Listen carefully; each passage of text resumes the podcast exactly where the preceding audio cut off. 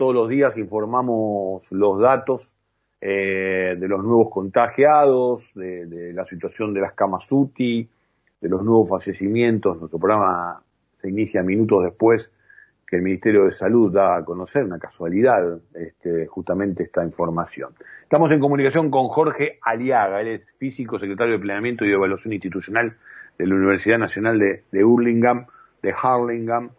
Jorge Edgardo Chini te saluda aquí por Estado de Alerta por Radio Cooperativa. ¿Cómo te va? ¿Qué tal? ¿Cómo le va? Buenas tardes. Gracias por atendernos. No, por favor.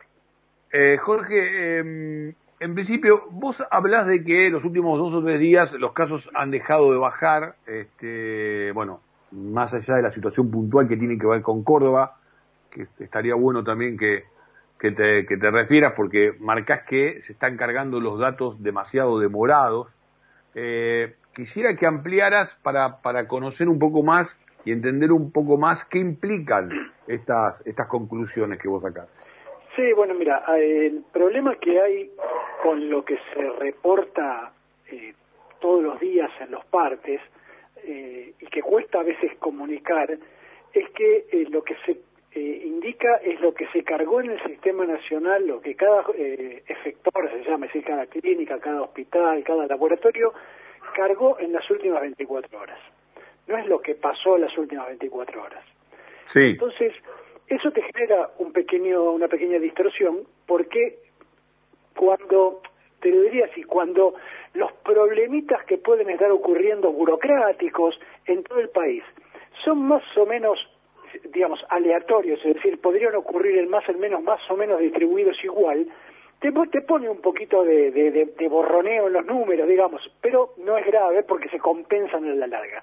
Cuando tenés algún efecto, por alguna razón que sea, suponete que, no sé, localmente hubo un problema con el servidor y durante dos días no cargaron, entonces eso te genera un problema que ya no es, eh, digamos, como podría ser un, borroneo, un ruido, sino que te genera de golpe dos o tres días que vos decís, uy, mira, hay menos casos, y de golpe, dos o tres días después, que aparecen todos esos casos juntos que no es que en realidad no existían, es simplemente que estaban en una pila de papel y no se habían cargado.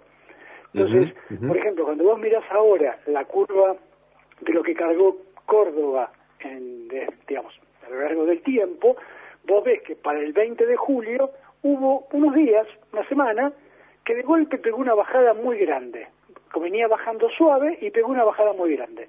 Y después, la semana siguiente, pegó una subida muy grande. Entonces, claro, vos esos días, eh, los días en general cuando bajan a nadie le llama la atención. Cuando suben, uno dice, subieron, y ahí, ahí presta atención. Entonces, claro, cuando vos Córdoba mirás esa semana posterior a, la que era tan baja, vos decís, uy, mirá, están subiendo. Pero en realidad cuando ves la película completa, ves que en realidad venía bajando suavemente y ahora sigue bajando suavemente. En el medio que hizo, pegó una bajada grande y una subida grande. Es como una pequeña oscilación que probablemente se ha sido simplemente algún problema burocrático, que ya te digo, no, no sé cuál, cuál será. Seguramente debe ser probablemente en Córdoba capital, porque, viste, si fuera algún pueblo chico no generaría una distorsión muy grande de números. Tiene que ser algún lugar que tenga un volumen de carga medianamente centralizado como para que pueda haber generado un efecto así. Jorge, nosotros diariamente, todos los días, desde que, desde que empezó, prácticamente desde que empezamos este ciclo eh, aquí en, Radio Cooperativa el año, el año pasado, eh, arrancamos con, con el tema de la, de la pandemia y siempre hemos marcado esto que vos decías, ¿no? Que eh, los últimos datos no implican estamos siempre decimos incluso, y lo voy a decir de nuevo ahora, que hablamos de, personas, de nombres y apellidos, ¿no? De seres humanos, con historias de vida y con, con seres queridos que están, que están sufriendo, porque no son datos estadísticos numerológicos, ¿no? Pero digo, siempre decimos, Jorge, que eh, esto que vos, que vos resaltabas recién, incluso suelo agregar que eh, el parámetro está más, está más cerca de tener un, una idea más cercana a lo que está ocurriendo los días miércoles o los días jueves que, que los días lunes o los días martes, ¿no? que hay que tomar los datos, por supuesto, pero con cierta, yo te diría que en realidad es como una especie de variación, donde sábado y domingo tenés lo más bajo y miércoles y jueves tenés lo más alto. Y en el medio va fluctuando y como que todo el promedio es más representativo. Cuando vos miras la base de datos, que ahí está la información de cuándo el caso se confirmó o de, en el caso de los fallecimientos, cuándo la persona falleció, vos ves que esas curvas no tienen esas oscilaciones de sábado y domingo, porque la gente se enferma y fallece el día que le toca, no el día que se carga el dato. Entonces, por ejemplo, ayer se reportaron 51 fallecidos. Está claro que ayer no fallecieron. Cuando sepamos cuántas personas fallecieron ayer, vas a ver que no hubo 51 fallecidos. Seguramente debe haber habido un número mucho más cercano a entre 180 y 220, por decir algo.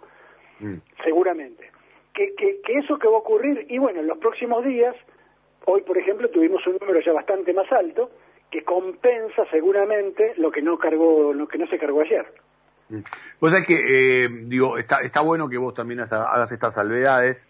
Eh, yo creo que también debe haber algún peso político dando vuelta, lamentablemente, eh, también tomando nota de muchas otras cuestiones que han venido sucediendo. También es cierto que, y se los digo cada vez que, entrevisto a algún funcionario público con, responsabilidad, eh, han tenido que hacer un posgrado en lo que tiene que ver con, desempeñar este tipo de, funciones, ¿no? En una situación de pandemia.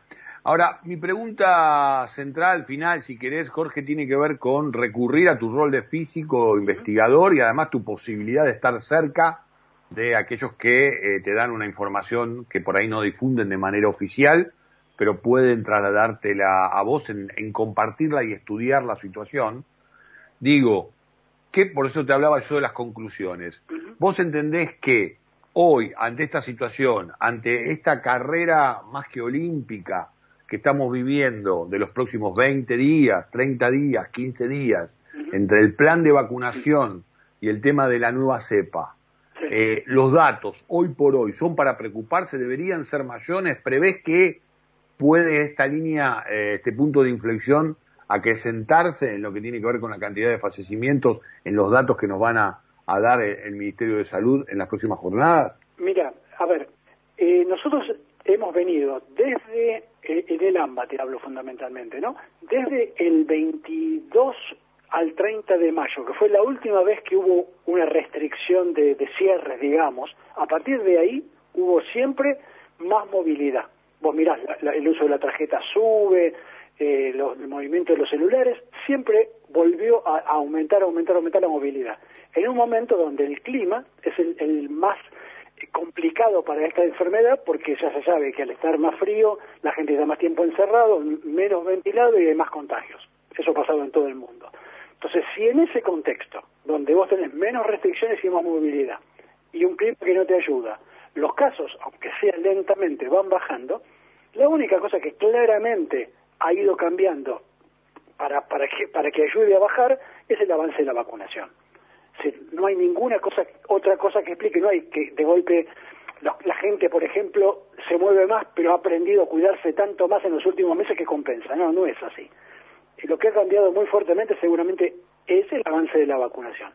Ahora, como vos bien decís, ahora va a entrar a jugar en algún momento mayoritariamente un, jugador nuevo, que es que la variante Delta es más contagiosa. Eso lo que hace eh, es lo que se llamó en algún momento el número R la contagiosidad, es decir, te, aumenta la cantidad de personas en promedio que termina contagiando y la persona que se contagió.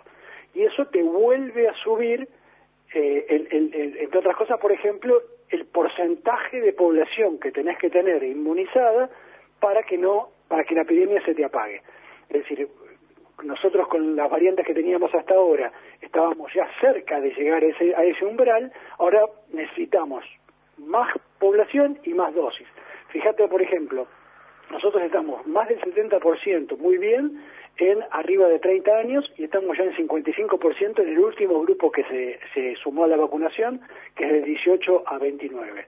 Que son números altos comparado con, por ejemplo, lo que se logra en algunos estados de Estados Unidos donde hay serios problemas para convencer a la población. Ahora, los menores de 18, por ejemplo, todavía, recién ahora se va a empezar a, vacunar a, algún grupo de riesgo, pero es un porcentaje grande de la población los menores de 18. Si de golpe, por ejemplo, el gobierno de la ciudad decide que elimina las restricciones de separación, por ejemplo, en los colegios o en algunas oficinas y demás, y junta más gente en un contexto donde está juntando, por ejemplo, adolescentes que no están vacunados, en un contexto donde se empieza a circular la variante Delta, que es más contagiosa, eso te puede generar un aumento de contagios. Ahora vos me decís, bueno, contagios de adolescentes que la mayoría va a terminar siendo asintomático leve y no pasa nada. Probablemente sea así. Ahora, el problema es que eso eleva el nivel de contagios y se empieza a contagiar gente mayor, aún estando vacunada, porque la vacuna no es 100% eficaz. Entonces, aunque sea 85 o 90% eficaz, ese 10% que queda, cuando hay mucha circulación vial, se termina enfermando y algunas de esas personas van a terminar falleciendo. Entonces, ese es el peligro. El peligro es que todavía no estamos, digamos, en condiciones de vacunación suficientemente avanzadas como para seguir normalizando actividades y como para seguir generando más movilidad y más riesgos. O sea, con el que Clarísimo, bastante. Clarísimo, y nos quedamos con este, con este último concepto. ¿eh? Jorge, te mandamos un abrazo grande, que termine muy bien el día. Gracias a ustedes, hasta luego. Jorge Aliaga, físico, secretario de Planeamiento y Evaluación Institucional de la Universidad Nacional de Hurlingham, pasó por aquí por Estado de Alta, pasó por aquí por la radio cooperativa.